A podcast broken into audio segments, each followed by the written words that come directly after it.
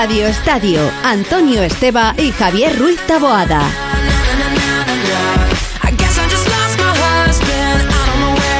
Y Paco Reyes, y Alexis, y Venegas, y Collado, Arangue, Palafox, Peñalba, Dani Madrid, De la Torre, Pínola. Me dejaré alguno, Aguilera, Oscar Aguilera.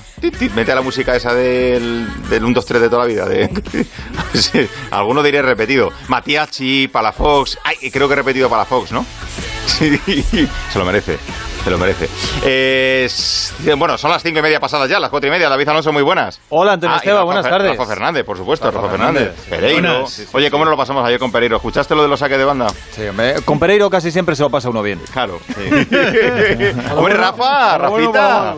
Aburrido no estamos. ¿Qué? ¿Qué te pasa a ti? ¿Cómo estás? ¿Cu- ¿Cuándo vienes por aquí ya? eh? Porque eres el único que falta ya. Está con, su- Escúchame, está con sus me- negocios.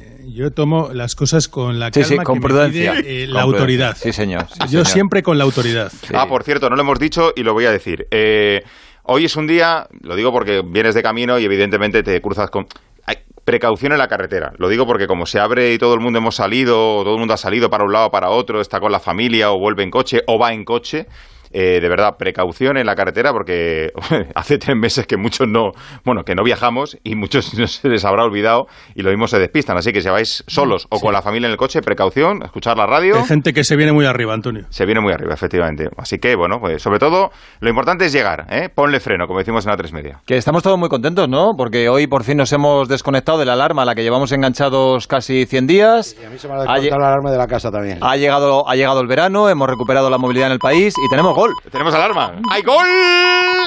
¿No? Sí, no, en segunda gol. Gol en la Liga Smartbank del Santander. Pues llega el empate de Nandúa del Club Deportivo Menéndez en el minuto 33 de partido. El balón que cae dentro del área en ataque diestro del conjunto de Andúba y Mario Barco con la diestra bate inmisericordia al guardameta de la Ponferradina. Mirandés 1, Ponferradina 1, 34 de la primera. Las remontadas no son una cosa mía, son una cosa nuestra, nos lo dice Rafa Nadal, un auténtico experto en remontadas. Y en el Santander ya han ayudado a más de 200.000 familias aplazando sus pagos de préstamos o hipotecas. ¡Vamos! Que me hace un gesto, Paco. Esto que pilla esto como lo de los aviones y tal. Entonces, era que entraba, entraba lo de Taboada. Vale para todo, Paco. ¿Sabes ¿eh? que compartimos? Ah. Claro, vale para todo. Para es una- segunda es un hombre división, orquesta. para narrar, para animar, para ¿Sabes todo. cómo se dice vela, no? Que si tenemos que ir a vela. A vela. Sí, así.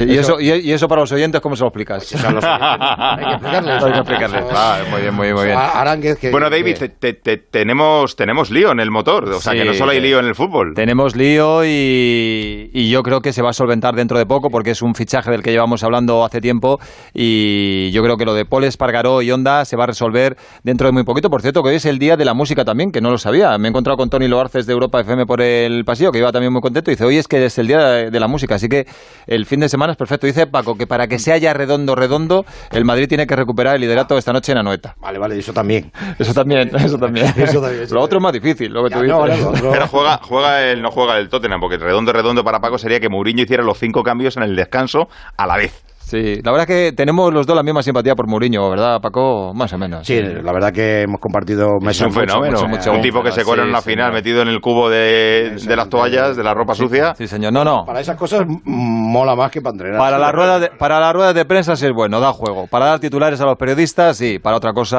bastante menos. Es que os quejáis de todo y de qué vivís vosotros. Ay, ay, ay, ay, ay. Pues mira, oye, co- con Zidane se vive igual que con Mourinho y, bueno, bueno, bueno. y eh, bastante más tranquilos. Nos, nos da menos alegría. Eso sí, a los periodistas sí. Te digo que vamos a hablar enseguida de, de lo de Paul Espargaró, pero antes eh, quería empezar, ayer lo tocasteis también aquí en el programa, porque es un asunto del que se está hablando bastante este fin de semana en todo el mundo, de eh, la dramática historia de Alex Tanardi, un piloto italiano que lo tenía todo y con el que el destino se ha cebado, pero de forma cruel y despiadada. Eh, él era pues eh, famoso, tenía dinero, era muy querido en Italia, eh, estaba en la cresta de la ola. En 2001 tuvo un accidente en Alemania, perdió las dos piernas y lejos de hundirse anímicamente, lo que hizo Alex Zanardi fue engancharse como salvavidas a la handbike, sabes que es esta bicicleta que se mueve con, con las manos, y llegó a ser paralímpico en Londres y en Río de Janeiro, varias veces campeón paralímpico, varias medallas de plata, en fin, que eh, es un personaje muy querido, un símbolo en, en, Italia, y este fin de semana, en una carrera de ciclistas paralímpicos, eh, de norte a sur, llamada Objetivo Tricolor, en el que se pretende un poco simbolizar la, la alegría por el final de, de, la pandemia y de esta etapa, pues eh, ha tenido un accidente y se encuentra hospitalizado en Siena con daños bastante serios y casi toda Italia conmocionada porque, como digo, es un personaje realmente querido allí. Así que lo primero es saber cuál es la situación exacta de Alex Zanardi. Hola Mario Gago, Italia, muy buenas. ¿Qué tal? ¿Cómo estáis? Pues el último boletín eh, médico que hemos sabido es que está estable dentro del coma inducido que tiene, porque esa, ese accidente contra un camión mientras eh, bajaba de, después de una cuesta, bueno, perdió prácticamente la estabilidad de, de esa handbike, acabó contra ese camión, una fractura en el cráneo y en la cara y ha tenido que estar eh, después de una, una operación muy complicada en la que, bueno, han tenido que hacer una operación eh, para quitar esa presión intercraneal e intentar, bueno, pues recomponer como han podido los daños cerebrales, pues eh, dentro de todo eso está en coma y los médicos dicen que está estable y que al menos la respiración con las máquinas y, y, que la vida por ahora está estable. No saben todavía qué daños cerebrales va a tener, no sabe si finalmente va a poder eh, tener vista después de ese duro accidente, pero las eh, noticias de los médicos es que paso a paso vamos a intentar que esté estable esta próxima semana y poco a poco a ver si se logra recuperar neurológicamente. Como digo, Mario, eh, a lo mejor aquí en España mucha gente no tiene conciencia de la dimensión de Alex Zanardi en Italia, pero es, eh, es prácticamente un símbolo de, la esperanza, de la fuerza de voluntad, de la lucha por salir adelante cuando te caes. Es que además, eh, bueno, tuvo el accidente, que, eh, en, estuvo en la Fórmula 1, luego tuvo el accidente con, eh, con, el motor, ¿no? Con los Indy también. Luego, después de ese accidente, después de, de, que le amputasen las piernas, estuvo en el Campeonato Mundial de Turismos, donde también hizo muy buenos campeonatos. Estuvo las 24 horas de, de Daytona y después se, se, pasó a ese ciclismo de mano, donde ganó dos medallas en Londres, en los Paralímpicos de, Londres 2012 y dos en Río de Janeiro 2016. Ha hecho un montón de charlas y, de bueno de meetings de, de, motivación para un montón de gente en Italia. Y bueno las, las muestras de cariño en el, en el, mundo del deporte este fin de semana en los partidos y, y de las personalidades eh, están siendo de todos los colores. Hasta el presidente de la República hasta el primer ministro Giuseppe Conte eh, deportistas de, de, todo tipo pues están eh, diciendo que, que, dando fuerza a Alex no porque ese ejemplo de, de superarse después de, de todos esos accidentes pues ha sido siempre una, una motivación y una, y una muestra de que el pueblo italiano siempre se levanta y eso es lo que siempre hacía él. Gracias, siempre Mario. Hasta luego. Un abrazo. Un abrazo, Mario. Hay, hay, una pregunta que es bastante dura y la respuesta será, eh, por desgracia, yo creo que atroz cuando la haya. ¿Cómo será su vida si sale de esta situación? Ya con las piernas amputadas y, y veremos en qué situación queda. Pero hay gente eh, con la que la vida se ceba de una forma realmente cruel. Sea, este hombre lo tenía todo y, y, fíjate en la situación en la que se encuentra ahora mismo. Se recupera de lo primero y, y, y es sí. capaz de hacer lo que le deporte y, ya tuvo vez. un accidente en Spa en, en, el año 93 en el que tuvo una conmoción y tuvo que estar eh, varios meses alejado de la Fórmula 1 y, fíjate realmente cuál ha sido su, su destino desde entonces. Es que es, es, algo tremendo si te pones a pensarlo. Mm. Eh, al margen de ello, si hay un asunto, como tú decías, en el mundo del motociclismo que está generando debate de verdad y que está dando que hablar antes de que vuelva a la competición, es el supuesto acuerdo de Paul Espargaró para correr con Honda el próximo año. Eh, él mismo nos dijo aquí hace unas semanas abiertamente que estaba negociando con Honda y con Ducati. Luego surgió la noticia de Motorsport de que había un acuerdo y después esa información ha ido cobrando cuerpo poco a poco con declaraciones del jefe de KTM diciendo que ya están buscando alternativas. Se habla mucho de Petrucci, eh, de su hermano Aleix, de Alberto Puig e incluso del propio Paul que el miércoles en un chat en la web oficial del campeonato dijo que pilotar una Honda sería un sueño, que es la moto soñada para luchar por el campeonato. Chechu Lázaro, muy buenas. ¿Qué tal? Buenas tardes. Eh, van encajando las piezas del puzzle, como decimos, semana a semana y creo que cada vez quedan menos dudas. Sí, además ha habido un movimiento muy claro esta semana y ha sido un viaje del propio Danilo Petrucci que tú has comentado, a Austria, a la fábrica de KTM, donde dicen que podría haber cerrado ese acuerdo con KTM para ser el sustituto de Paul. Así que veremos cuándo y cómo se puede anunciar todo, pero parece, como dices, las piezas, las piezas ya han encajado y es muy probable o es casi seguro que veamos el próximo año a Paul como compañero de Mar Márquez en ese equipo Repsol Honda. Bueno, para no meter la pata y pronunciar mal el nombre, dime tú cómo se llama tu amigo, que es el representante de Paul Espargaró. El manager de Paul, pues Omer Vos. Omer Vos. Hola, Omer, buenas tardes. Muy buenas tardes a todos. ¿Cómo estáis? La verdad es que es la primera vez que conozco a alguien en España que se llama Omer, así que original, desde luego, Sí, ¿no? es el nombre. Sí, sí, sí, te lo habrán dicho muchas veces, pero vamos. Me lo habrán dicho. Oye, no te voy a preguntar como en los juicios eso de si juras decir toda la verdad y nada más que la verdad, pero, eh, eh, pero sí, eh, ¿hasta qué punto puedes ser sincero? A ver, pues hasta, hasta donde se sabe, hasta el mismo Paul, donde lo que ha dicho creo que ha sido bastante claro, eh, lo dijo que, bueno, que, pues que la Honda era una moto que cualquier piloto podría, podría desear, por lo tanto esto no, no lo ha ocultado. Sí que es cierto que aquí hay un entra en juego un vínculo emocional con, con el equipo en el que en el que está ahora mismo, un proyecto en el con el que, que ha crecido, por lo tanto pues ha, bueno ha, empezado desde cero y es un paso que, que no es fácil a tomar. La- las cosas son, son en este momento pues de, de esta manera. Eh, si me preguntáis por el tema de Petru- Petrucci, me, imagino que es la, siguiente pregunta. Si es que es cierto, cosa que tampoco yo conozco ahora mismo, ah, pues eh, esto ayudaría a formalizar la, la decisión de Paul. Yo sé, Omer, que tú tienes que ser diplomático, de hecho es eh, parte de tu trabajo, pero mm, tú si tuvieras que decir ahora mismo cuántas posibilidades tiene Paul de correr en Honda eh, la próxima temporada, ¿cuántas dirías? Mm, en un porcentaje, pues no te lo sabría decir. Sí que es verdad que hay conversaciones, hay conversaciones, ah, ha habido conversaciones avanzadas, pero bueno, puedes acordar condiciones en el caso en que se esté en, disposición de, firmar, pero pero tiene que llegar. Entra en juego varios aquí varios factores, como como he dicho, pues ah, sí que es verdad que es una, una moto con la que Paul podría encajar bien, sí que es verdad que es una moto que Paul pues desearía pilotar, pero por otro lado pues hay el vínculo este de un proyecto que, con el que has, has ayudado a crear desde cero y que pues que hace que, que bueno que, que sea pues ah, un paso un tanto pues que da vértigo no para decirlo de alguna forma Sí, pero mm, fíjate, nos decía eh, aquí Sito Pons el pasado domingo que una operación como esta entiende que debe ser consensuada con Mark y con Alex por parte de. Alberto Puig. Eh, no te voy a preguntar por ello porque mm, seguramente a ti, no sé si te consta o no que sea así, pero si, si te consta no me lo vas a decir. Pero Alberto ya le tiró flores hace poco diciendo que el estilo de Paul se adaptaría muy bien a la onda. Eh, visto con perspectiva, eh, parece que estaba preparando el camino, ¿no?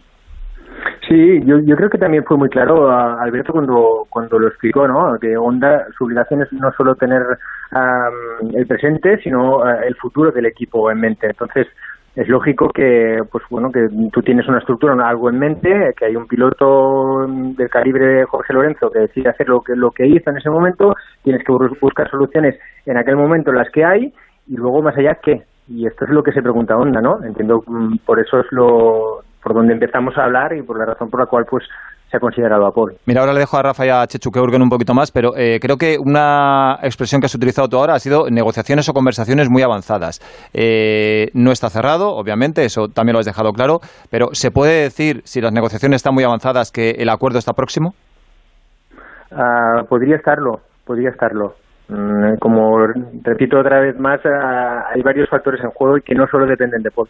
Por lo tanto, como no solo dependen de Paul, pues ah, tampoco te sé decir, no, no podría poner la mano en el fuego y decir, ostras, pues esto va a ser así seguro, no, porque hay otros factores en juego. Bueno, eh, nos quedamos con negociaciones muy avanzadas y el acuerdo podría estar próximo. Y le doy la última vuelta de tuerca ya. Eh, ¿Crees que tendrían que torcerse mucho las cosas para que no se firme? Que deberían torcerse mucho las cosas. Mm, No, Que sí. no, lo- no lo creo. Vale.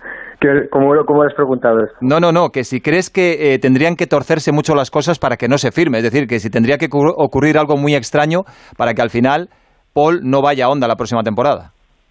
No debería ocurrir algo muy extraño. Bueno. Muy extraño, no. Eh, Rafa, yo creo que nos lo está dejando muy claro, ¿no?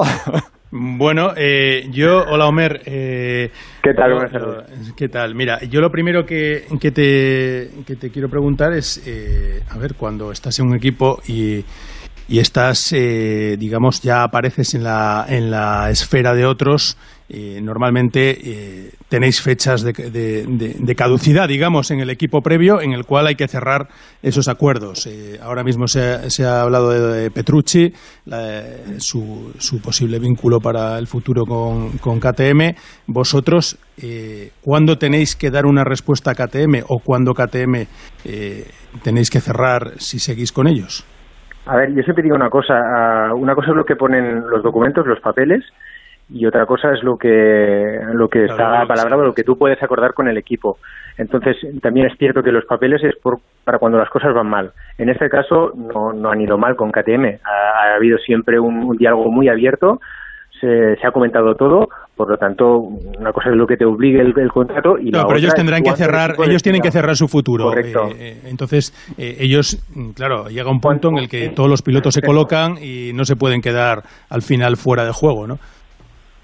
Correcto. Lo que pasa es, es, lo que te digo, no sé cuándo el equipo pues puede decidir a hacer esto público o no, o, qué es lo que va a decir. Mm, en todo caso, repito, es, el equipo quien debe hacerlo y luego el piloto.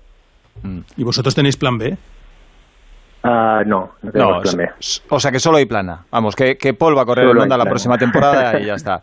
Eh, eso no, no, lo vamos a poner en tu boca, pero más o menos es lo que nos estás diciendo con otras palabras. O sea, eh, el community manager me está preguntando, a ver, ¿sería bueno este titular? Eh, negociaciones muy avanzadas y el acuerdo podría estar próximo. Mm, eso es lo que has dicho, básicamente, ¿no? Bueno, próximo no lo sé, ya, repito, lo del, lo del tiempo no, no, te sabría decir porque no... no próximo es un concepto muy amplio, claro. Es muy amplio, correcto, por lo tanto no, no podría decirlo esto. Mm. Chechu, ¿Te queda alguna duda ya o las hemos despejado todas? bueno, yo le voy a preguntar, ¿qué tal, Homer? Buenas tardes. Te quería preguntar porque se ha hablado de una fecha que está marcada, que, parece ser que el 15 hasta el 15 de septiembre, eh, Paul como que está atado a ese acuerdo con KTM y a partir de ese, de ese, de ese día, esa fecha, podría quedar liberado. Eh, te lo pregunto directamente porque no lo conozco y no sé si, si es así, porque ya te digo, se, ha escrito sobre el tema. ¿Es así que tiene un... O sea, que esa es la fecha un poco marcada en rojo por por, por Poli, por KTM, por ese acuerdo que tienen.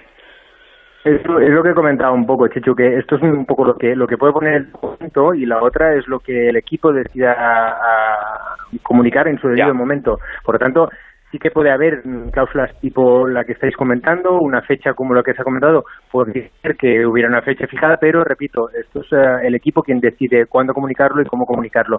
Mm. Por lo tanto, yo no haría mucho caso a esas fechas. Ya, en, en cualquier caso, también por lo que nos está dejando entender y por lo que conocemos de, el trato que ha habido estos tres años entre la fábrica y Paul Espargaró, eh, pase lo que pase, sería una salida amistosa la que habría entre Policatemi, no sería ningún drama ni... Sí, sí, No, no, para nada, para nada. Por eso te digo que ha habido siempre una conversación muy abierta, muy transparente y, que de hecho pues que va mucho más allá. Paul ha creado este proyecto, ha ayudado a crear este proyecto desde cero, por lo tanto hay un vínculo emocional muy importante aquí. Oye, eh, Omer, si llega Paul a, a Honda, desde luego no es para ser un comparsa, ¿no? Eh, Paul va a por todas, ¿no? Que querrá ser campeón del mundo con Honda. Paul quiere ser campeón del mundo, él lo ha hecho una, una vez y, el objetivo creo que, que, todos los que estamos trabajando con, con él es este. Por lo tanto, pues evidentemente se, se iría hacia ese objetivo. No va a tener mucha competencia, ¿eh? creo que su compañero de equipo tampoco es muy fuerte. Tuerce botas. Oye, has dicho, has dicho, Homer, que mm, hay cosas que no dependen de él para que se cierre la operación. ¿Qué podría hacer peligrar ahora mismo la, operación que está bastante avanzada? Bueno, no, mm, peligrar yo no creo que hubiera nada. Entonces hay una serie de condicionantes que a lo mejor pues ah, podrían influir en el tiempo, a lo mejor, no sé, digo yo, ¿eh? Pero mm, peligrar yo no creo que haya nada ahora mismo. Que pueda surgir, pues puede pasar de todo, ¿eh? Pero ¿Un temporada donde Alex Márquez haría peligrar el acuerdo? No lo sé no lo sé. O sea, digamos que estáis... No te sé responder esta pregunta. estáis con los famosos flecos, ¿no? O sea, cuando un contrato ya está prácticamente apalabrado, estáis con, con los flecos. sí, pero, lo, que, gordo está pactado. Lo, que, lo que cuenta es, es el contrato y esto no está firmado. No, no, no, hasta que no esté firmado, evidentemente todo puede pasar. Exacto, puede pasar de todo. Hola Langa, muy buenas. ¿Qué tal? Buenas tardes. Pues nada. ¿Qué tal, Omer? ¿Cómo estás? Muy bien, ¿cómo estamos? Es que se- Eh, bien, bien. Bueno, antes de nada quiero decirle que lo que tengo muy claro es que Paul Espargaro físicamente debe estar como un toro, porque yo conozco a Homer y es de las personas que se levantan a las cinco y media de la mañana para irse a correr antes de ir al circuito y bueno, y quizá sea la persona que más la agarre del paddock, o, o yo, yo creo que es así. Me cansa Langa escuchar eso solo, ¿eh? Sí, no, pero escucha, eh, no, no, no hablas de Paul, hablas de Homer. Sí, no, Mer, no, Mer, no, Mer, bueno, es, es un figura total, es un de serie. Bueno, Mer, como bien has dicho, el acuerdo Espera, la- verbal- Langa, Langa, dame un segundo solo para contar, eh, Paco, que llegan al descanso los partidos en segunda. Hemos llegado al descanso en el Chardinero con la victoria de momento del Tenerife, el golazo de Joselu, Racing 0, Tenerife 1 y con empate en Andúba, Mirandés 1, Ponferradina 1. Marcó primero Pablo Valcarce para la Ponfe, empató posteriormente Mario Barco, Mirandés 1, Ponferradina 1. Ahora sí, Langa, que te había cortado. Ah, adelante, Langa. Perfecto. Bueno, a ver, eh, Homer, tú has dicho que no hay plan B, y por lo que yo interpreto que el acuerdo verbal está hecho. Sabemos lo que son los japoneses y hasta que no esté por escrito, pues no se puede decir nada. Y esto quizá es, eh, es un halago total para Paul Espargaró y, y me explico. En muchas cenas eh, de, de periodistas coincidimos todos en que Paul Espargaró es un piloto que podría llevar tranquilamente una Ducati y una Honda, cosa que fíjate la experiencia que han tenido otros pilotos, como por ejemplo Jorge Lorenzo, que no ha sido capaz de ir rápido con ella esto quizá es un halago para un piloto y sobre todo tú que lo conoces muy bien, está ahora está en un momento quizá en su plenitud física y mental y de madurez como piloto de MotoGP, ¿no? Yo creo que es el momento ideal para, para Paul. Esto sin duda alguna, esto sin duda alguna. Es lo que también lo comentaba él, no, no es un, un chaval que acaba de llegar a la categoría, sino que tiene su experiencia, tiene acaba de cumplir ahora hace una semanita un 29 años, por lo tanto, es ahora su momento. Esto está claro. Langa, el, el cargamento de yogures a Paul eh, se incrementará eh, al pasar de KTM a Honda o no? Bueno, sí, porque por el Hospitality de Honda siempre, es que quizás sea el almacén de referencia para luego distribuirlo. Hombre, como, como, como regalo de bienvenida un jamoncito estaría bien, ¿no? Sí, También. no, y sobre todo es una cosa, ¿eh? yo le he estado dando muchas vueltas a la cabeza a esto, yo creo que Honda quiere tener un segundo piloto de garantías desde el principio y quizá este sea el motivo por el que eh, fichan a por Espargaró, para no tener una market, una mark, market dependencia y quizá por esto hayan decidido, eso sí, con el ok de Mar Márquez, si no, no, no le encuentro ninguna explicación, el haber decidido pasar a su hermano el equipo satélite como moto oficial y tener dos pilotos de máxima garantías para luchar por el Mundial de Constructores, que recordemos que es la máxima prioridad quizá para las marcas japonesas. Homer, Homer, una última pregunta relacionada precisamente con, con Marc Márquez. Eh, teniendo en cuenta que ahora su compañero de equipo es eh, su hermano Alex, eh, que todavía no ha debutado, eh, ¿cómo crees que va a recibir Marc a Paul cuando llegue? Mm, bueno, pues ah, imagino que igual que su hermano, ¿no? Pues, Mark estoy seguro que es un profesional, bueno, ya lo ha demostrado en pista, pero también ah, con sus mm, compañeros de equipo y de la misma forma, entiendo yo, mm, pues ah, lo que le interesa a cada piloto es ganar y el primer eh, enemigo, entre comillas, que tienes es a tu compañero de equipo. Por lo tanto, pues entiendo que debería ser de la misma forma, pues intentar que, que quedar siempre por delante. Yo solo quería hacer una pregunta. Eh, ahora que has dicho, eh, por lo de Paul Espargaró, creo que ha sido Langa, que, que le das cualquier moto, una, una Honda, una Ducati. O sea, parecido a lo que le ocurría en su momento a Mike Haywood, al, al, al británico que, que era capaz de... ¿No? En ese duelo... Tú habla bien de tu piloto, que para eso es tuyo, Homer. Claro. Bueno, no sé, a ver, mm, todo está, todo está por ver. La verdad Ajá. es que nosotros hemos sido siempre gente de pocas palabras y demostrar en pista que es lo que ha hecho Paul estos últimos años. Creo que ha hecho un, un trabajo excepcional. Ha trabajado como, yo debería decir, porque es mi piloto como el que más en, en el, en el paddock y razón por la cual pues le han surgido pues la- las novias que le han surgido, ¿no? Y estamos en la situación en la que estamos. Yo no sé si consideras esto una encerrona, yo creo que no, pero en cualquier caso ha sido bastante simpática. ¿eh? Además has sido valiente y has dicho yo me lanzo al ruedo, sé que hay muchos toreros ahí, pero lo has sacado con nota. Así que, eh, Bosch, Muy bien. muchísimas gracias por tu sinceridad y que todo cabe bien Muchísimas para vosotros. Perfecto, dinos, no, dinos, dinos si te parece una encerrona, ya que, ya que te lo ha dicho. No, no. No, no, no. para No, no, no. Somos, somos gente simpática. Escucha, amigos. Homer, Homer, nos darás otra oportunidad, ¿no? Le, sí, no, Hombre, le, supuesto. le- le- le está mandando un mensaje a Checho ahora mismo diciendo no me vuelvas a llamar más. Hasta Bueno, luego, se muchas gracias. Es buen amigo, gracias. Mer. Muchas gracias, Homer. Hasta luego. Venga, bueno. Mucha Bueno, suerte. eh, Oscar, Chechu, Rafa, eh, si teníamos alguna pequeña duda, ahora creo que sí. O sea, si su propio representante dice eh, que siempre tiene que ser muy diplomático y andar con pies de plomo porque el acuerdo no está firmado, si dice negociaciones muy avanzadas, eh, sería muy raro que se torcieran las cosas No hay y es posible que haya acuerdo.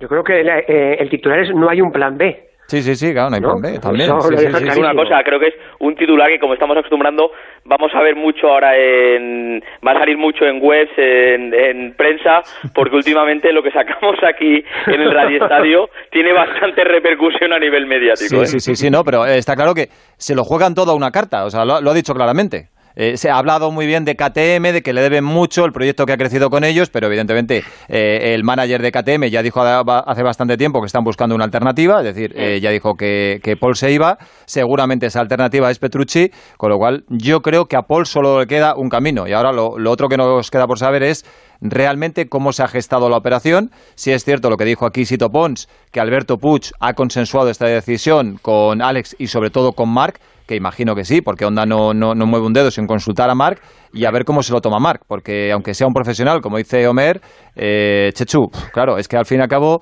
eh, le quita el puesto a su hermano.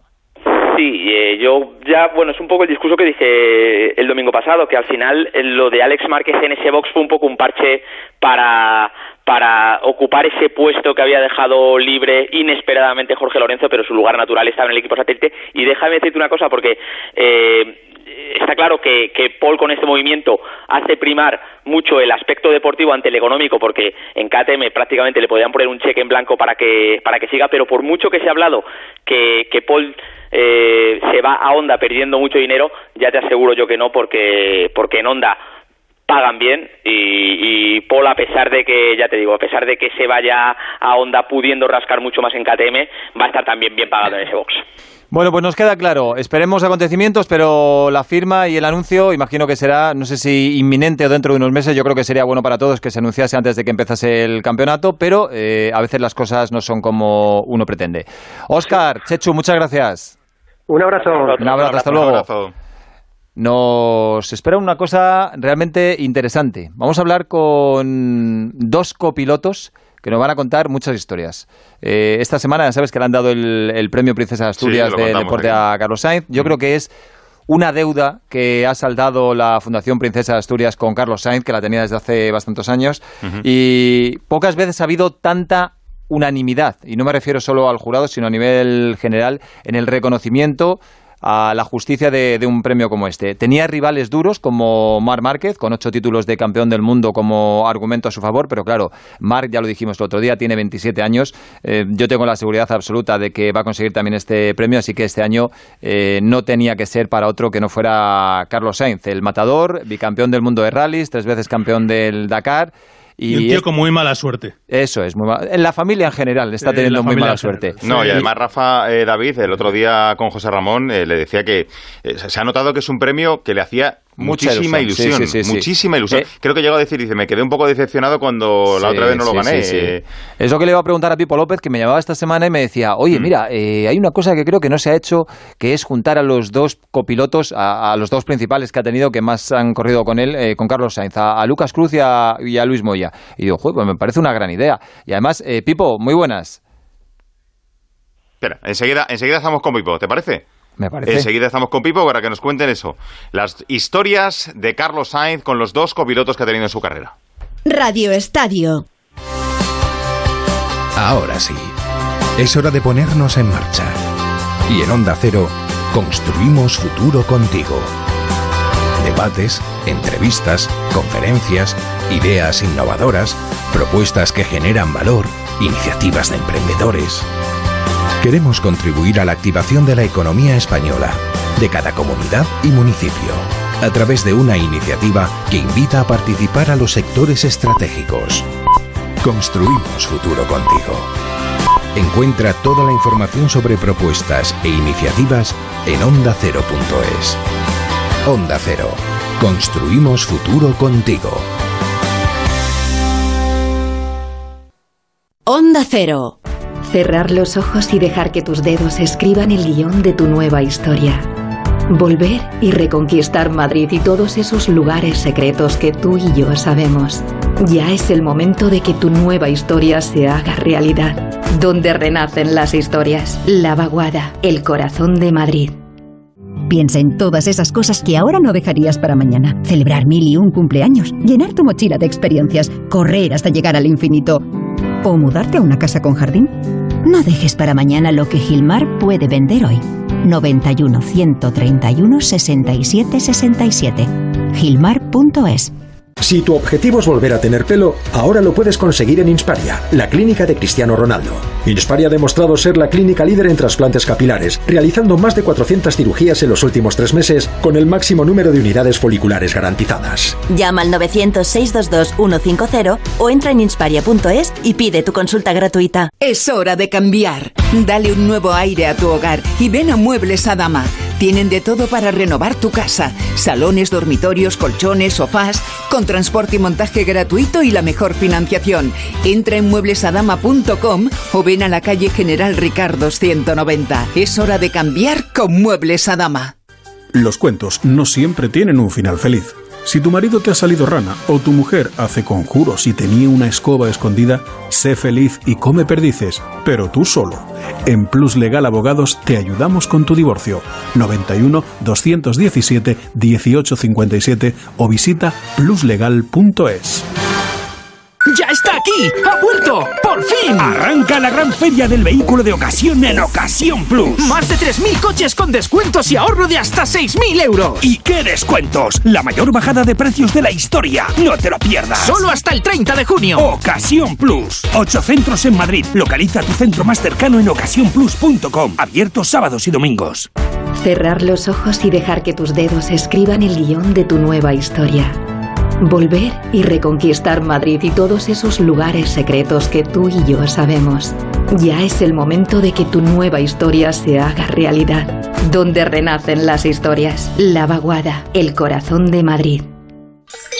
En la ganadería Organic producimos la mejor carne del mundo. Hacemos cría ecológica de las razas Angus y Wayu, 100% sostenible. Nuestra carne es deliciosa y saludable, extremadamente tierna y jugosa. Va del campo a tu casa, sin intermediarios, a un precio justo. Si pruebas Organic, solo comerás Organic. Nosotros te la llevamos gratis a tu casa.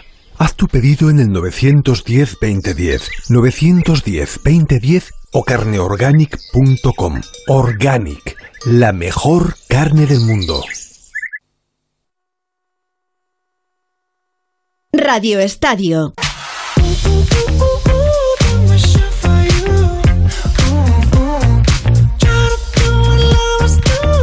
Está desatado Peñalba, ¿eh? No conocía yo su faceta de bailarín también. Si, si no fuera por el pelo, diría este es John No, Travolta. pero ese es por el móvil nuevo, que lo tiene loco. Uy, uy, uy. Se ha hecho un paco en la ducha, dice, no me habéis visto desnudo bailando. Uh, Casi mejor no verlo. bueno, creo que sí tenemos por ahí ya a Pipo López. Hola, Pipo. Eh, aunque bueno, primero, si Sí, el, primero el- sí maestro Taboada, primero. Más por que favor, nada por favor, por, perdón, las canas. Porque van a empezar la, efectivamente, porque van a empezar las segundas partes de los partidos de la Liga Marban. Yo sé que eres un tío pendiente de Siempre, siempre. De vosotros, siempre. de la actualidad, de las noticias. de eh, pues entonces, pues nada, vamos a hacer una, una ruedita informativa para Ponernos al tanto, sí señor, al tanto, nunca mejor dicho, con Betfred. Todos esperan que apuestes, que apuestes con ellos, que apuestes ahora. Betfred, Betfred patrocina la liga para que disfrutes de los partidos y que solo si tú quieres y solo si tú lo sientes apuestes. Ahora disfruta de la liga y toma el control de juego. Betfred, Betfred. Es solo para mayores de 18 años. Juega con responsabilidad. Bueno, estos partidos y lo que se ha jugado y lo que quiera Paco Reyes. Alguna cosita más, efectivamente. Recordamos, acaba de empezar la segunda mitad en el estadio del Sardinero. Racing 0, Tenerife 1, el gol de Joselu.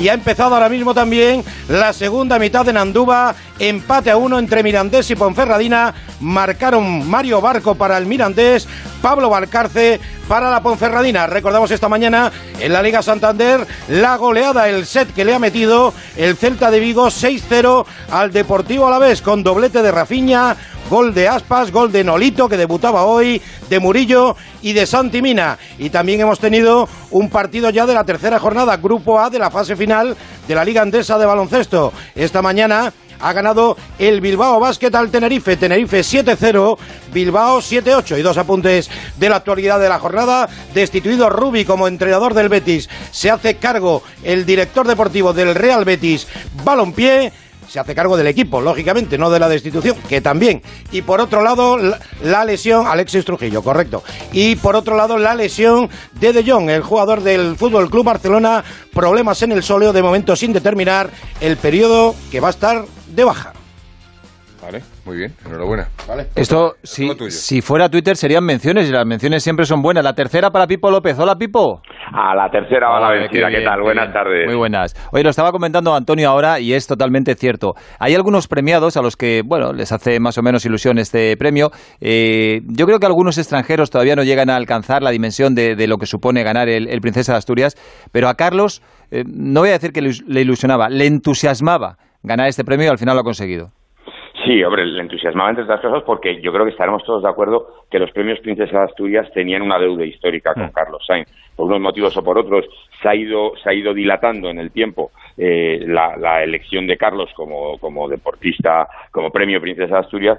Y mira, pues al final yo creo que esa dilatación en el tiempo ha supuesto pues una mayor alegría por muchos motivos. Primero, porque cuando las cosas te cuesta más conseguirlas, pues te dan más alegría pero también porque ha llegado en un momento muy especial. Ha ganado su, su tercer Dakar con 57 años. Le han elegido mejor piloto de la historia. Lo encima su hijo le acaban de fichar por Ferrari. Es decir, en, el 2020 este que está siendo tan tan poco agradable para la mayoría de la humanidad, eh, eh, para Carlos Sainz y para, y para la familia de Carlos Sainz, pues está siendo eh, fenomenal y, y, se ha culminado con este, con este premio que efectivamente le hacía mucha ilusión, aunque él también es verdad, y, lo decía, lo decía en las entrevistas, pero también lo decía cuando hablabas con él eh, en privado, eh, ya lo daba, pues, oye, pues si no me lo dan, que, y, pues qué le vamos a hacer, ¿no? Pero sí, él siempre ha dicho que él iba a seguir luchando por demostrar a los premios Princesa de Asturias que se merecía este premio. Bueno, Carlos ya ha hablado esta semana y hoy queríamos hacerlo como nos proponía Pipo hace unos días con eh, sus dos copilotos que más tiempo han pasado con él. Luis Moya, muy buenas. Hola, ¿qué tal? Buenas tardes. Bueno, vaya lujo. Qué lujo, ¿eh? Lucas Cruz, buenas tardes. Hola, buenas tardes. Bueno, no os voy a preguntar a ninguno de los dos que os ha parecido la concesión del premio, porque ya sé que estáis muy de acuerdo. Eh, quiero que me contéis anécdotas de Carlos, de su profesionalidad, de su exigencia, de su nivel de conocimiento del coche, de cómo se machaca físicamente a sus 58 años. Eh, Luis, por ejemplo, tú que eres un libro de vivencias, si tuvieras que decirme, fíjate, la, pregunta es difícil, si tuvieras que decirme cuál es la mejor anécdota que tienes con Carlos eh, desde que lo conoces, ¿cuál sería? Hombre, habría muchas, ¿no? Pues ya, Yo ya de Carlos sobre todo la capacidad de análisis, ¿no? Pero hay una cosa que me llamó mucho la atención y es que mm, cuando fuimos a Finlandia, por primera vez, no antes de ganar el rally, ¿eh? cuando llegamos a Finlandia en el año 89, habíamos ido en el 88 con el Ford Sierra Cosworth sin trasera, en el 89 íbamos con el Toyota, habíamos fichado por Toyota, íbamos con el Toyota Celica con el mismo coche que Cancún, que entonces era campeón del mundo de rally. Pero entonces sí que es verdad, nosotros íbamos novatos, éramos nuevos y entonces éramos segundos pilotos. Entonces sí había eh, un ranking dentro de los equipos, había un primer piloto, un segundo piloto, el primero era Cancún, como era lógico y normal, y nosotros éramos segundos pilotos. Y Pirelli era el proveedor nuestro de neumáticos, no tenía suficientes neumáticos de los buenos, digamos, de los mejores, ¿no? Los que más le gustaban a Carlos. Entonces estos neumáticos se los daban a Yuba Cancún. ¿eh? Y Carlos prefería, eh, hacía un tramo, recogíamos los tramos usados, los, neumáticos usados de Cancún, que bien es cierto que Finlandia no es un rally que castigue mucho neumático, y los utilizábamos nosotros porque prefería esos a unos nuevos que no eran ese tipo de neumático. ¿no? Bueno, pues nos pusieron esos neumáticos usados y nos fuimos al tramo de Lancamá, el tramo donde vive Cancún, el tramo por donde él pasa de memoria y lleva pasando toda su vida, tiene su casa allí en el tramo, ¿no? Y entonces yendo al tramo digo, joder, Carlos, vamos al tramo de Cancún, macho, como lo hagamos bien aquí, bueno, pues cuál fue la sorpresa para todo el mundo que terminamos el tramo y le habíamos ganado Cancún en el tramo de su casa a igualdad de vehículo. Y con sus neumáticos usados. Y con los neumáticos. Y recuerdo cuando llegamos al control de stop, Carlos me preguntó el tiempo, como era siempre. ¿qué tal? ¿Cómo crees que lo hemos hecho? Me preguntó el tiempo antes de saberlo y tal. Y cuando le fui a decir el tiempo, yo me emocionaba, me emocionaba porque me di cuenta en aquel momento que habíamos hecho algo muy grande, porque ganarle a Cancún en Finlandia, además un sitio donde entonces no había ganado ni un piloto, ningún piloto no escandinavo, y luego fuimos los primeros en ganarlo en el siguiente año, en el año 90, ¿no? Pero aquello fue una de las anécdotas y uno de los mensajes, esto que dice Carlos, que le habrá oído Lucas también decir más de una vez, que los pilotos, los deportistas de élite en general, no tienen que mandar mensajes para que un día te des cuenta hombre, está hecho algo diferente, ¿no? Entonces son muy buenos, ¿no? Pues esa es una, una de tantas que tengo con Carlos. ¿no? Pues eh, ese fue, eh, fue un gran mensaje. Eh, Lucas, eh, tu anécdota. Eh, si tuvieras que hacer un ranking, ¿cuál sería la número uno? Bueno, yo creo que el año pasado fue un año clave porque, bueno, nosotros teníamos, habíamos firmado por un año por, por Mini y, y hubieron un, un acercamiento con, con Toyota y, estuvimos a, estuvo Carlos hablando y, una de las conversaciones que tuvo con, con, los de Toyota le dijo eh, yo voy a ganar el Dakar o con vosotros o sin vosotros y bueno lo dejaron un poco un poco de lado ¿no? y cuando ganamos este año el Dakar vino a felicitarnos eh, Glyn el, responsable del, de- del departamento de competición de, de Toyota y nada más llegar ve a Carlos y antes de felicitarlo dice sé lo que me vas a decir y Carlos dice te lo dije te lo dije Qué buena. Qué, qué seguridad, ¿eh? Impresionante. Eh, o- Oye, en un coche durante tantas horas, eh, imagino que pasa de todo. En el caso de, de Lucas en el Dakar, pues imagino que hay más posibilidad de hablar que, que en los tramos del Mundial de Rallys. Eh, pero, mm, ¿alguna vez habéis discutido dentro del coche con él? A ver, Luis. No, discutir no. Alguna diferencia de parecer hemos tenido discutir, no, porque además si discutes con el piloto con el que estás, malo. ¿eh? Sales perdiendo, sí. Entonces, sí, sí, no, no, no ganas. Sí, es verdad que si hay algún momento pues de cierta tensión, como se generan, ¿no? Normalmente, y además los copilotos tenemos mucha responsabilidad y tenemos que asumir la nuestra, pero yo soy de los que, digo, si hay un momento de tensión y las cosas no van bien, por lo que sea, porque yo después de estar 15 años con él, sentado en un espacio tan pequeñito como un coche, pues tiene que haber momentos de tensión, ¿no?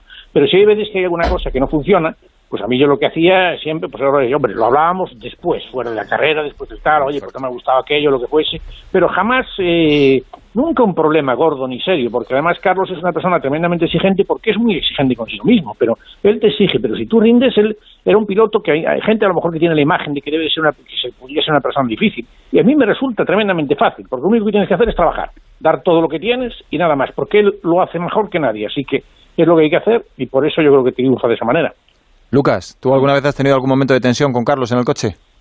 Bueno, nosotros a- al final la disciplina es un poco diferente a los rallies, ¿no? Los rallies, quieras o no, pues tienes un reconocimiento, tienes unas horas apuntadas y, y en la carrera, en, en el Dakar o el Rally Ride, vas un poco a la improvisación, ¿no? Vas un poco, eh, no vendido, pero sí que vas un poco eh, confiando en lo que las, el libro de ruta que te han dado es, es correcto y que lo que han dibujado se parece a, a la realidad, ¿no? Y hay alguna vez que, que bueno, puede generar alguna duda o, o- que hay los pilotos de delante se equivocan, cogen un- un- una dirección diferente y ostras, intentar redirigir esa, eh, hacia el lado donde no ha ido nadie eh, a un piloto, pues ostras, es, complicado, ¿no?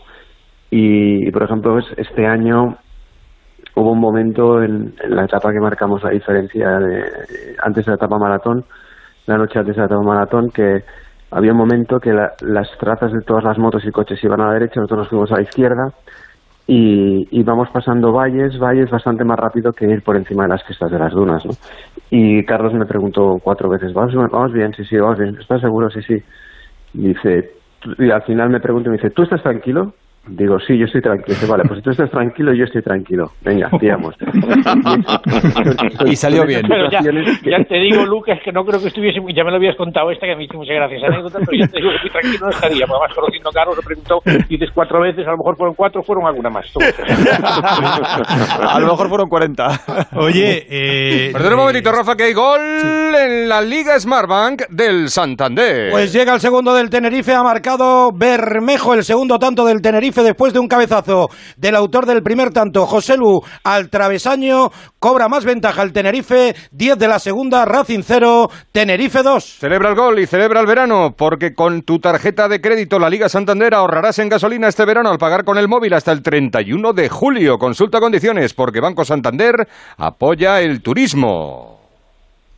Dale, Rafa. Sí, no, que iba a decir que si os hubierais imaginado, eh, Lucas, tú eh, como copiloto de Carlos en un mundial de rallies eh, y Luis, si se hubiera atrevido después de toda su experiencia con Carlos a haber sido al Dakar, que, que nunca, eh, siempre hubo ahí ese run al principio de si alguna vez podría verse esa pareja y, y- bueno, pues eh, ganando en el Dakar o, tal. eh, ¿lo, lo hubierais visto posible, viable en algún momento? Eso o, o es prácticamente imposible. Vamos, ahora mismo ya, ya parece complicado, ¿no? Pero, pero en el momento. Mm, Bueno, por mi parte imposible, porque además eh, siempre eh, lo tuve claro. Carlos me decía cuando corríamos rallies, Luis, cuando decíamos los rallies vamos al Dakar, le dije, no, no, Carlos, no, no, ya me llegué con esto, ya, porque yo estuve 15 años con él, años muy intensos, y hay que entender que, claro, es difícil seguir al ritmo que va, que va Carlos, es muy difícil, ¿no? Porque no hay personas, no hay deportistas de élite en la historia del deporte, en la humanidad, hablo en el planeta, ¿eh? no hablo solo en España, ¿eh? que eh, después de 40 años de competir al máximo nivel siguen haciendo al máximo nivel. Eso es muy difícil, ¿no? Es una persona tremendamente especial, Carlos, por todo lo que ha conseguido y cómo lo ha conseguido, ¿no? Por lo tanto, seguirle el ritmo no es sencillo. Yo estuve 15 años con él, pues, probablemente los mejores años de mi vida, maravillosos, ganamos muchas cosas, pero nunca tuve esa inquietud por ir al Dakar, nunca. Es verdad que Carlos me lo pidió, me lo pidió varias veces además, pero no, no, no tenía esa inquietud. O sea, por eso, eh, Luis, por eso su hijo, cuando le felicitó por el premio Princesa de Asturias, eh, le dijo, bueno, ya te puedes retirar, aunque sé que no lo vas a hacer. Sí, no, no, es que, es que ¿por, qué, ¿por qué se va a retirar cuando lo está haciendo tan bien, no? Se retirará el día que no tenga un equipo competitivo, eso siempre, si por ejemplo el año que viene, y ahí no lo sé, Lucas sabrá más que yo, pero si, si no, tiene, no tiene un equipo competitivo, si no tiene posibilidades, pues entonces no irá al Dakar, pero si tiene un equipo competitivo, ¿por qué no va a ir si ha sido el mejor Claro. este año? Y además me consta que se prepara, porque eso lo sabemos todos, porque lo hemos oído, se prepara como se preparaba en los rallies, pues se prepara igual el- para los rallies todoterreno, para el ride, para el Dakar, para lo que sea, y se prepara con una intensidad tremenda. Que me corrija Lucas si me equivoco. Y, y Luis, la, la que más ha hecho por intentar convencerlo para que lo deje es su mujer, Reyes, y no le ha hecho caso, con lo cual imagino que es una batalla perdida ya. O que sea, por cierto, Reyes tiene un mérito extraordinario. Sí, sí, extraordinario, sí, porque lleva muchos años, toda su vida, ¿no? Viendo a su, a su marido de viaje, saliendo, carreras de coches, carreras de coches. El hijo viene, hace lo mismo que el padre, sigue y ahí está, y tan discreta como siempre, Sí, porque sí, sí. jamás se ha visto, se ha oído hablar nada de Reyes, es una mujer discreta, sabe estar en un segundo plano perfectamente, y como se dice siempre, detrás de un buen hombre tiene que haber una buena mujer, y es una mujer extraordinaria. Lo dijo en el informe Robinson, un informe Robinson precioso sobre Carlos y la verdad es que se la ve resignada, o sea, contenta pero resignada, porque al fin y al cabo un piloto pues eh, tiene una profesión de riesgo. Decía, eh, decía Carlos eh, sobre su hijo eh, con José Ramón de la Morena en el Transistor, eh, que se dedica a lo de la Fórmula 1, dice, pues yo casi prefiero, dice, es, es duro, dice, pero casi prefiero eso que los rallies. Sí. Menos peligroso. Sí. Eh, yo eh, sí les quería preguntar una cosa, porque imagino que habrá facetas desconocidas de, Carlos que ellos a lo mejor conocen. Bueno, eh, sabemos, por ejemplo, eh, su afición por la mecánica, hasta el punto de que sin haber estudiado nunca mecánica, pues ha dejado alucinados a ingenieros muchísimas veces. Lucas, por ejemplo, ¿tú crees que Carlos, si le das un coche del Dakar desmontado pieza a pieza, sería capaz de montarlo? Ostras, esa es una... Uh, uy, Lucas. Es- esa nos costaría- Desde luego que lo intenta, ¿no? Sí, sí. No, Las ruedas las pongo yo, las ruedas... Sí, sí. Entre los, tres lo montan, entre, entre los tres lo montan seguro. Entre Luis, sí, eh, sí. Lucas y Carlos lo montan seguro. Por preguntar no va a quedar, ¿no, Luis? Mm, yo creo que mejor Lucas que yo, seguro. Sabe más mecánica Lucas que yo, porque en Sí, Dakar sí. los copilotos están más formados en ese aspecto. Yo, yo si me permitís, yo si me permitís, lo que sí que os digo es que a lo mejor montarlo no lo monta. Y, que me corrija Lucas si, si digo una tontería, pero que se sabe absolutamente todas las piezas cómo van y cómo funcionan, eso sí que os lo aseguro. Bien, Pipo. Pues, pues, eh, pues entonces, Carlos, con la ayuda de Lucas, pues mira, entre los dos lo montan seguro. Pero eh, eh, hablaba yo de facetas ocultas. Eh, Carlos da la impresión de ser muy serio, pero eh, a lo mejor tiene un lado que, que no conocemos. No sé, eh, ¿alguna vez os ha contado un chiste, ha hecho alguna imitación? Por ejemplo, eh, Fernando Alonso es de esos. Tú conoces Sí. a Fernando Alonso al principio y dices, joder, qué tío más serio, sobre todo en las ruedas de prensa. Y luego es todo lo contrario. Es decir, cuando, cuando está en un círculo así privado, de amigos eh, más próximo, eh, pues te cuenta chistes, te hace imitaciones, te cuenta chascarrillos. Eh, ¿Carlos también es así o no? ¿Cuál, Luis, por ejemplo, tú que has estado, decías antes, 15 años con él, eh, ¿cuál crees que es la faceta de Carlos más oculta y que se pueda saber eh, que el público en general no conoce? que es una persona tremendamente reservada, reservada para él, con él y con su familia, y además yo creo que es como dos personalidades en una, porque Carlos, que competidor, piloto, cuando compite es una cosa, y luego cuando estás en la vida privada con él, con su familia, no tiene absolutamente nada que ver, ¿no? Yo estuve algunas vacaciones con él, y que no tiene nada que ver, es otra persona total y absolutamente diferente, ¿no? Yo creo que eso es la que la gente no ve, ¿no? La gente lo que ve es un profesional como la copa de un pino, que se toma las cosas muy en serio, por eso tiene los éxitos, se ha tenido los que ha tenido y probablemente tendrá más, ¿no? pero por, por la forma de ser que es, ¿no? Pero sí es verdad que es una persona reservada, pues eh, no habla tanto a lo mejor como nosotros, como Lucas o como yo, es una persona reservada, tiene su carácter, pero cuando va a, a- en las carreras es una persona totalmente diferente a, a la persona familiar, ¿no? Al Carlos Sainz familiar, totalmente diferente. Lucas, ¿tú le has oído alguna vez contar un chiste o no sé, cantar una canción, un karaoke o algo de eso? Sí, sí, sí. Ah, no, sí. además, nosotros lo que tenemos, él, él- él tiene, pero la gente tiene la imagen de él de una persona que, como arisca, mm, distante, y realmente cuando, cuando están con él es... Ay, que te perdemos, Lucas. en la duna.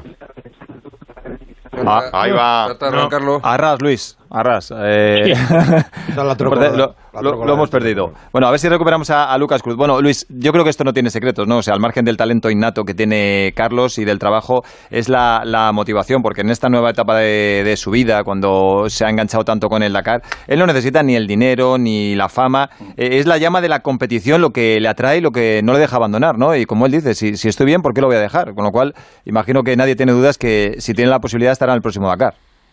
No, sin duda alguna, porque además Carlos tiene, lo decía, un talento extraordinario como se le supone a cualquier deportista de élite. Tiene una gran capacidad de trabajo, ya lo hablamos muchas veces. Pero además suma una enorme capacidad de análisis. Él lo analiza todo 40 millones de veces, le da muchas muchas vueltas a la cabeza. Por eso, el día que vea que no es competitivo, lo habrá analizado tanto y dirá, ahora me toca parar. ¿no? Y parará. Pero de momento, mientras las cosas van saliendo como salen, cuando además los equipos lo llaman, porque no es que él vaya detrás de los equipos, los equipos lo llaman porque quiere, porque saben que es el mejor probador de coches de la historia, porque saben que es un piloto capaz de ganar el Dakar, tiene mucha experiencia, y yo, vamos, yo sí, si tiene un equipo competitivo, y eso no lo sé, pero si tiene un equipo, equipo competitivo el año que viene, hombre, pues que vaya, que vaya, yo encantado, además me, me gusta mucho verlo competir y disfrutar, porque él es tremendamente competitivo, le gusta, vamos, no le gusta nada perder, le gusta mucho competir, y compite para ganar siempre. Creo que hemos recuperado a Lucas Cruz. Lucas, estás por ahí, ¿verdad? Sí, sí, sí. Sí, nos estabas hablando de esa faceta oculta que dices que, que sí, que sí, que sí le has visto, le has oído contar un chiste o, o cantar una canción, no sé cuál ha sido ese Sí. momento, si se puede contar. No, de- dentro del coche, en momentos distendidos, cuando... No me digas que Carlos Sainz canta dentro del coche el en el Dakar. El himno del Madrid. Sí, eso para fastidiar. No, pero lo, bromas, pero sí que es verdad que, que, que la, la- la cara la cara que ve la gente es esa cara de, persona seria, de persona distante, pero es que realmente él está, su cabeza está dando vueltas y, no para, siempre buscando la, perfección y la mejora en, todo lo que hace, ¿no? Entonces, cuando estás inmerso dentro de la competición, dentro de los días de carrera, pues ves al, al, al Carlos más, más entregado, más, más dedicado al, al trabajo, ¿no? Y, como un poco aislado de, de qué es lo que pasa en el, en el exterior o alrededor. Mm. Me guardo la última para Luis, pero antes, eh, Pipo. Sí, hombre, yo les voy a hacer a los dos la misma pregunta, pero, pero diferente. Eh, a Luis le voy a preguntar en cuántos años se ve sentado de nuevo a la derecha Carlos en un coche histórico, porque eso es algo que habéis dicho los dos que ibais a hacer, y está claro que cuando Carlos deje la carrera, eh, en, eh, la, la carrera eh, de élite, va, va a correr rallies de históricos y tú vas a ir a su lado, y a Lucas si se ve corriendo el Dakar 2021 a la derecha de Carlos. Venga, a ver, Luis, mójate tú primero. Yo no me lo pierdo eso, Luis. Y No, así no, mientras Lucas se lo piensa. Lo hablamos muchas veces, aún mira, la vez que estuve con Carlos, cuando estuve comentando la carga, le fui a hacer una entrevista a Madrid, me dice, Luis, tenemos que hacer una- un rally, ¿eh? tenemos que hacer un rally, me decía, lo que pasa es que Luis, todo el mundo hace carreras a los 50, tú y yo lo vamos a hacer a los 60. Y yo, pues, le dije, pues espabila porque yo ya los cumplo en septiembre. Que yo ya cumplo 60 pronto, pero sí que es verdad que nos apetece, a mí me encanta estar con él, porque además, bueno, pues independientemente de que hable por teléfono con él a menudo, pero yo vivo en Barcelona, él en Madrid, entonces no nos vemos con tanta frecuencia, y cuando haces un rally, pues pasas muchas horas juntos, ¿no? Y hablamos de otras cosas, de cosas que, pues, que hace tiempo que no vamos, independientemente de que haces un rally de clásicos con Carlos, y trabaja exactamente igual que si estuvieses jugando el Mundial de Rallys. Oye, déjame decirte una cosa. siempre es plena. Déjame decir una cosa, Luis, antes de, de que, mientras se lo piensa Lucas, eh, la respuesta es solamente eh, lo de Carlos Sainz Jr., eh, que ya no queremos llamarla así porque ya ha dicho Carlos Padre que hay que ser Carlos Sainz Yes Senior y Carlos, y Carlos Sainz, ¿no? Eh, eh, lo de Carlos Sainz, eh, ¿tú, ¿a ti qué te parece? Porque tú le conoces desde pequeño, le conoces desde niño, eh, eh, sabes perfectamente cómo es.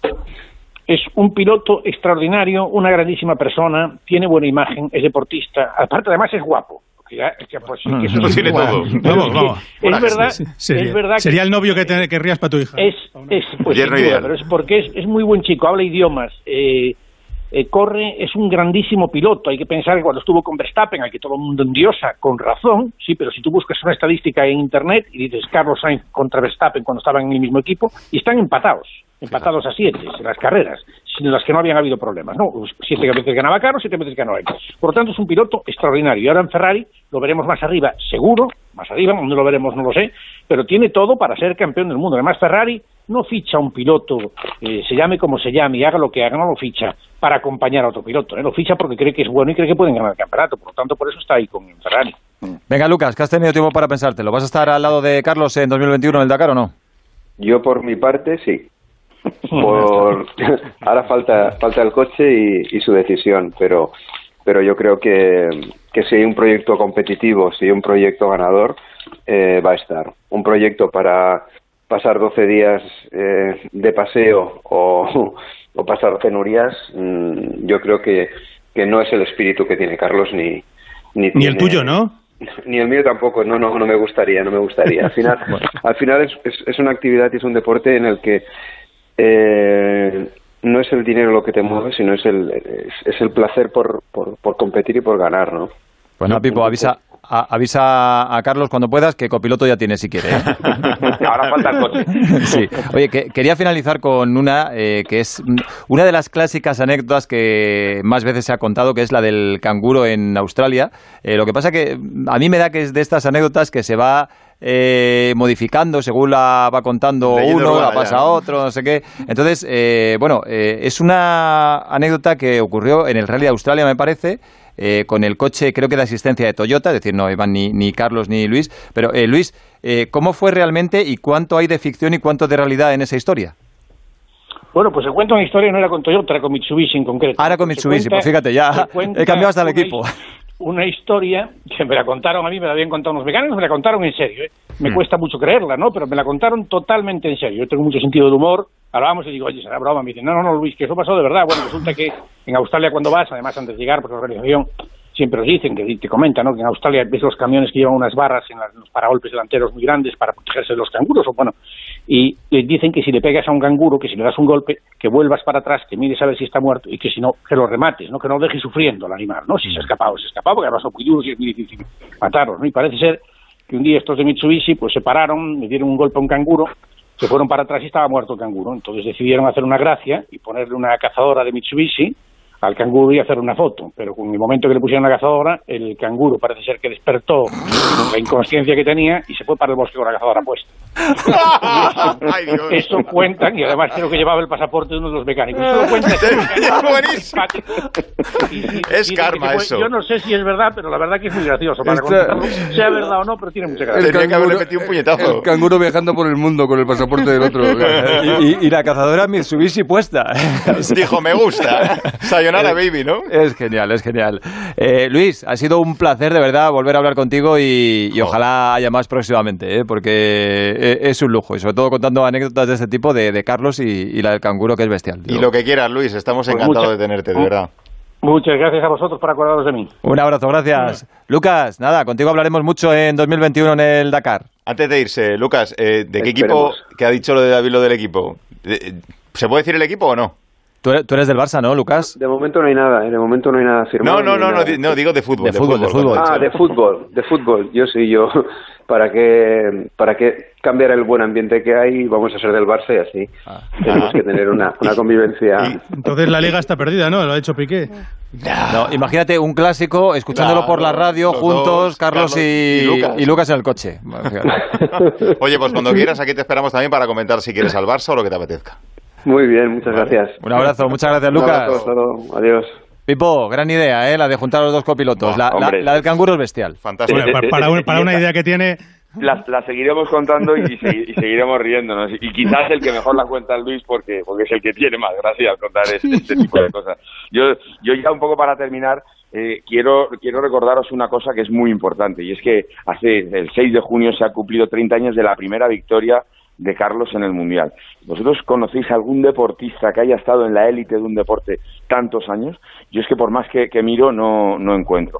no encuentro. Y yo creo que, que eso es o sea, el, pri- el principal motivo de que se le haya dado a Carlos este princesa Asturias. te voy a decir una cosa. Eh, yo para mí eh, había dos nombres y uno, eh, por desgracia, ya no está con nosotros, que era Ángel Nieto y otro Carlos Sainz. Vamos, para mí, Sí. que esos dos nombres no tuvieran el premio Sí, Príncipe- eh, lo- Princesa de Asturias me parecía tremendo.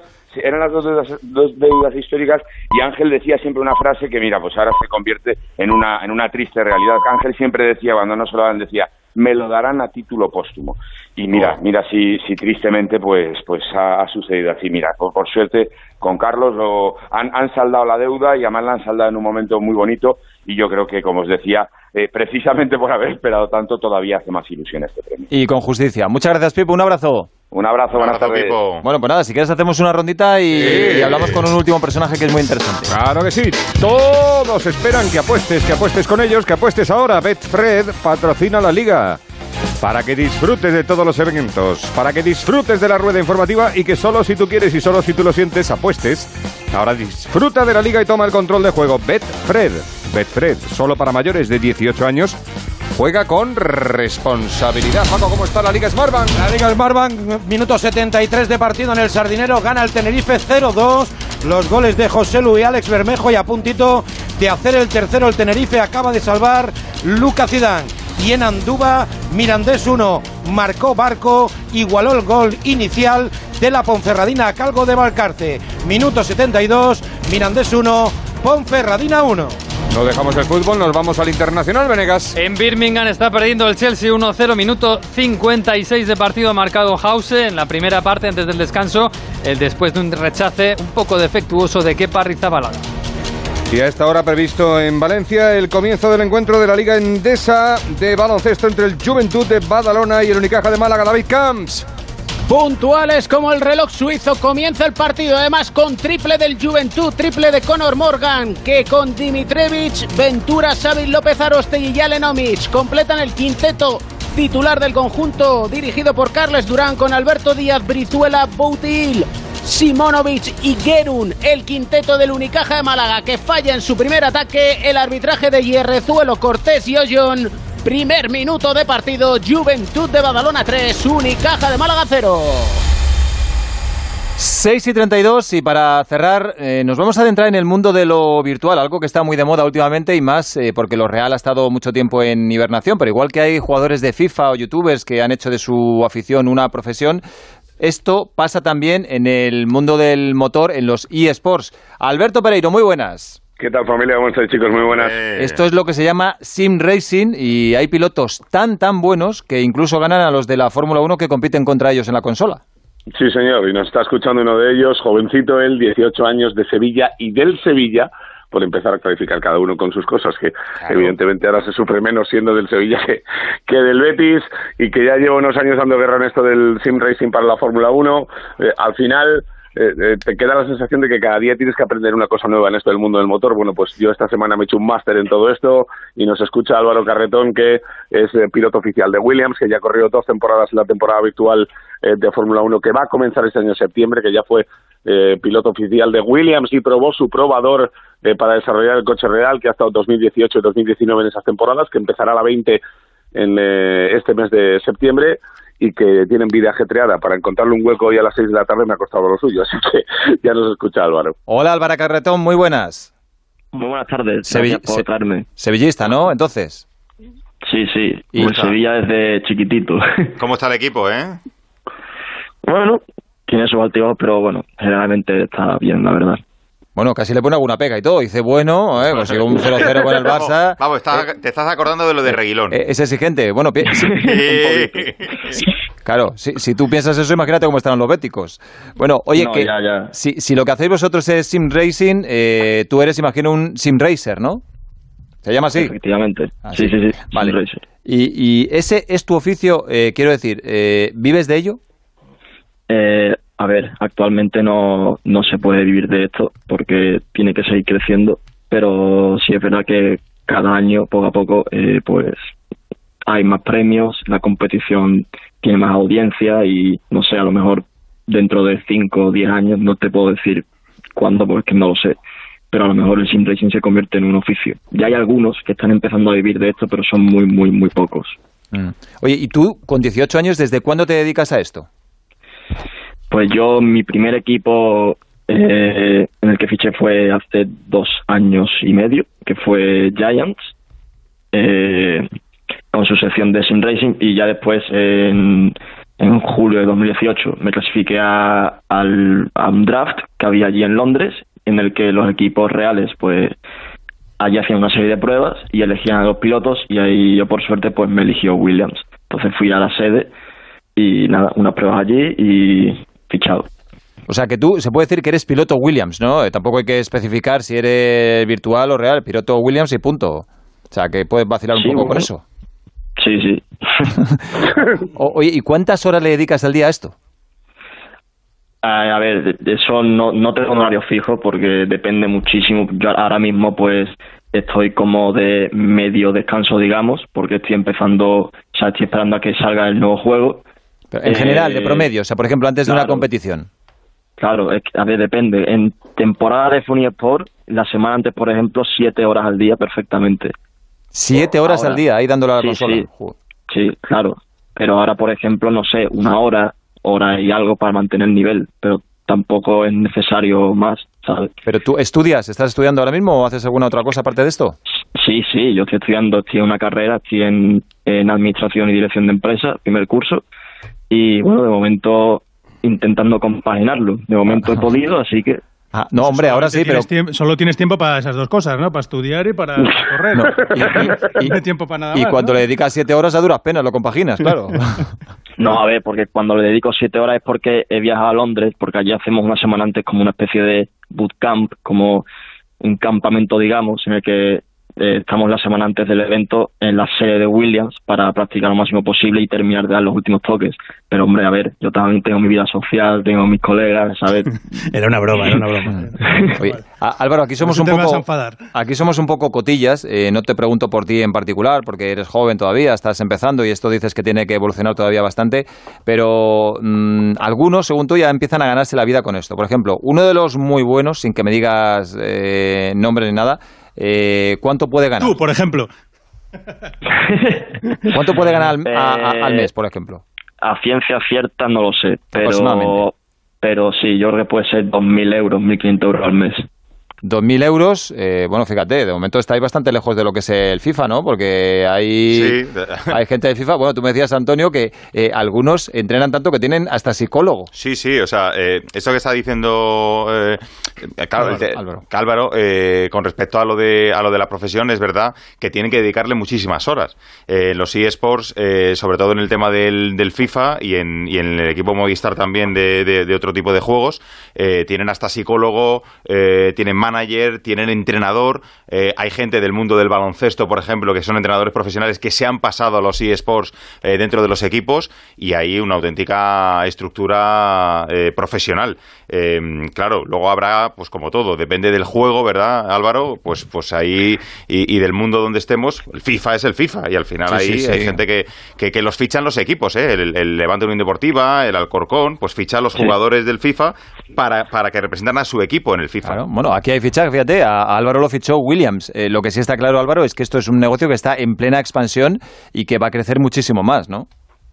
Sí, bueno, quería matizar que nosotros y algunos equipos también tienen psicólogos porque eh, es muy importante, casi más importante la mentalidad que lo bueno que seas, porque, por ejemplo, entrenando tú puedes ser muy rápido y que hacer unos tiempazos y, y ser muy, muy bueno. Pero claro, cuando llega la hora de la verdad, la clasificación, que en esos 18 minutos tienes que hacer la vuelta que has entrenado durante todo el tiempo atrás, pues obviamente la presión es muy alta y los premios que te estás jugando eh, y, y que representas a un equipo de Fórmula 1, ¿sabes? Que, que si no rindes, pues mm, te van a, a sustituir. Entonces, Álvaro, pues, ¿quién es tu Jorge Méndez? ¿Tienes ya Jorge Méndez o todavía no?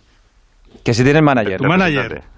Ah, eh, eh, bueno, mm, personal no, pero... No es una propuesta lo que te está haciendo Rafa, que, No, no, vamos, pero que para se que ofrece, busques. que se ofrece él. busques. Oye, lo que está diciendo Álvaro, además, eh, tiene muchísima Pero importancia. La presión sabrá. es la misma, la misma, solo que la gente se cree que son echar unas partiditas, que no, que no, que es lo que dice él. Que hacer ese tiempo, eh, que, que además tienen que tomar decisiones, eso es lo que me decía a mí ese psicólogo. Tienes que tomar un montón de decisiones en muy poco eh, espacio de tiempo y no hay margen de error, Álvaro. Bueno, No, no, no hay margen, ya te digo. Cualquier error mínimo eh, te va a suponer, pues, prácticamente perder la carrera por completo, porque, eh, ya te digo, en tres décimas o dos décimas de segundo podemos estar 10, 12 pilotos perfectamente. Es una salvajada. Ah, es que fíjate el nivel, claro, es que hace poco eh, recuerdo una carrera que eh, organizó, era uno de los eh, principales propulsores, eh, Carlos Sainz. Sí, ganó su compañero de equipo Coque. Sí, sí, no, pero Williams. claro, primero y segundo fueron dos sim racers y había pilotos de Fórmula 1 y los pilotos de Fórmula 1 dicen, claro, es que esto es cuestión de práctica y nosotros no llegamos a su nivel. Eh, eso es realmente lo que os da a vosotros un caché especial, ¿no? O sea, la práctica y aparte del talento que lleváis mucho tiempo en esto, que un piloto de Fórmula 1 no os pueda ganar en una carrera, pues, es algo alucinante. Sí, sí, eh, ya te digo, bueno, en juegos como Gran Turismo y el Fórmula 1 son juegos no tan simulación, son un poco más arcade, pues ahí la, el Sim Racer va a tener más ventajas, pero por ejemplo en iRacing, que es un simulador puro, ahí los pilotos de verdad pues sí que se muestran muchísimo más competitivos porque al final, al fin y al cabo es como conducir un coche real, la sensación es prácticamente la misma. Entonces, depende. ¿Hay, hay algún caso, eh, un caso en concreto que yo conozca, que es el de Lucas Ordóñez, que pasó del mundo virtual al mundo real y además con buenos resultados? No sé si eso es una aspiración para ti o, o- o lo tienes como objetivo o tú prefieres ser un sim racer toda la vida. A ver, yo sé que de momento a esta altura es complicado que yo me gane la vida en el mundo real porque ten en cuenta que yo lo que hago son eh, el Fórmula 1 y obviamente yo en Fórmula 1 no puedo conducir. Pero sí estuve a punto el año pasado de hacer un test en Paul Ricard en Francia con un Fórmula 3. Finalmente no pudo ser, pero me quedé bastante cerca. Así que bueno, espero poder hacer un test pronto. Con la edad que tienes, a ver, Pereiro, tú que te has hecho un máster en, en sim racing. No, yo eh, tengo una pregunta que eh, últimamente que está esto tan de moda por el hecho de ausencia de carreras también de los pilotos profesionales. Eh, se lo escuché a Fernando Alonso el otro día y, y he leído algún que otro piloto también eh, por Europa que eh, se hace la misma pregunta, que cuando se ponen en serio a correr eh, Álvaro en este tipo de carreras, eh, lo primero que preguntan, a ver, contarme los trucos porque yo en condiciones normales debería ser tan rápido como vosotros y me estáis reventando vuelta a vuelta. Es verdad que una vez que se han metido los pilotos de lleno en esto, que ya veíamos en su día que Max y todos estos sí que corrían, pero que hay muchos más, eh, por ejemplo, los dos tuyos de Williams, tanto Russell como eh, Latifi, Russell ha ganado el otro día, que os preguntan de decir, oye, dime eh, dónde están estas cositas dentro del videojuego que yo soy eh, las que manejo dentro de la vida real. Hay tantos cambios, o sea, hay trucos, por así decirlo, la palabra. No me contestes sí, en el- ahora, hazlo después de la publicidad, que tenemos gol en la Liga Smartbank del Santander. Pues llega el segundo de la Ponferradina, repite ahora de semi chilena Valcarce, autor de los dos tantos de la Ponferradina. En Andúba, 83 de partido, Mirandés 1, Ponferradina 2. Las remontadas no son una cosa mía, son una cosa nuestra, nos lo dice Rafa Nadal, un auténtico experto en remontadas y en el Santander ya han concedido más de 45.000 millones a empresas, pymes y autónomos. Así que vamos, nunca mejor dicho, vamos. A ver, Álvaro, lo de los trucos. Sí, sí, que al final que la realidad y el videojuego son cosas distintas, sobre todo en Fórmula 1, entonces eh, ambos Russell y Latifi, ambos no tenemos un grupo de WhatsApp y ahí hablamos y estado años corriendo y sí, le hemos enseñado un poco eh, lo que tienen que hacer y bueno, parece que él ha funcionado porque ha ganado el mundial, por así digamos, así que Eso no lo sabías tú, ¿eh, Alberto? No, no, tenía controlado que tenía victoria, pero no cabía en el mundial. Lo del grupo de WhatsApp me acaba de dejar loco. Ahora sí que, de todas maneras, según colguéis con él, voy a seguir hablando que me interesa el tema este. No, pues, eh, Álvaro, nada, si necesitas representante algún día, aquí tienes candidatos, ¿eh? Mira, Rafa Fernández está en ello, Pereiro también se puede dedicar, así que... Pero dicen que cuando haya pasta, que ahora todavía es pronto. No, cuando, haya, cuando haya pasta, dice Claro, David que va él. Eso Que, escucha, que George Russell tiene buena pinta, ¿no? Como piloto, piloto. Sí, muy talentoso, es muy bueno. Y puede ser campeón del mundo. Yo creo que sí. Anda, mira. Bueno, pues Álvaro, oye, te agradecemos mucho que hayas estado con nosotros, que nos hayas contado cosas que nosotros no sabíamos, porque esto es un mundo nuevo también para, para todos nosotros, especialmente para los que vamos ya para, para viejos. Así que estaremos más al día y te seguiremos. Un abrazo, muchas Muchas gracias. gracias. Un abrazo, ¿eh?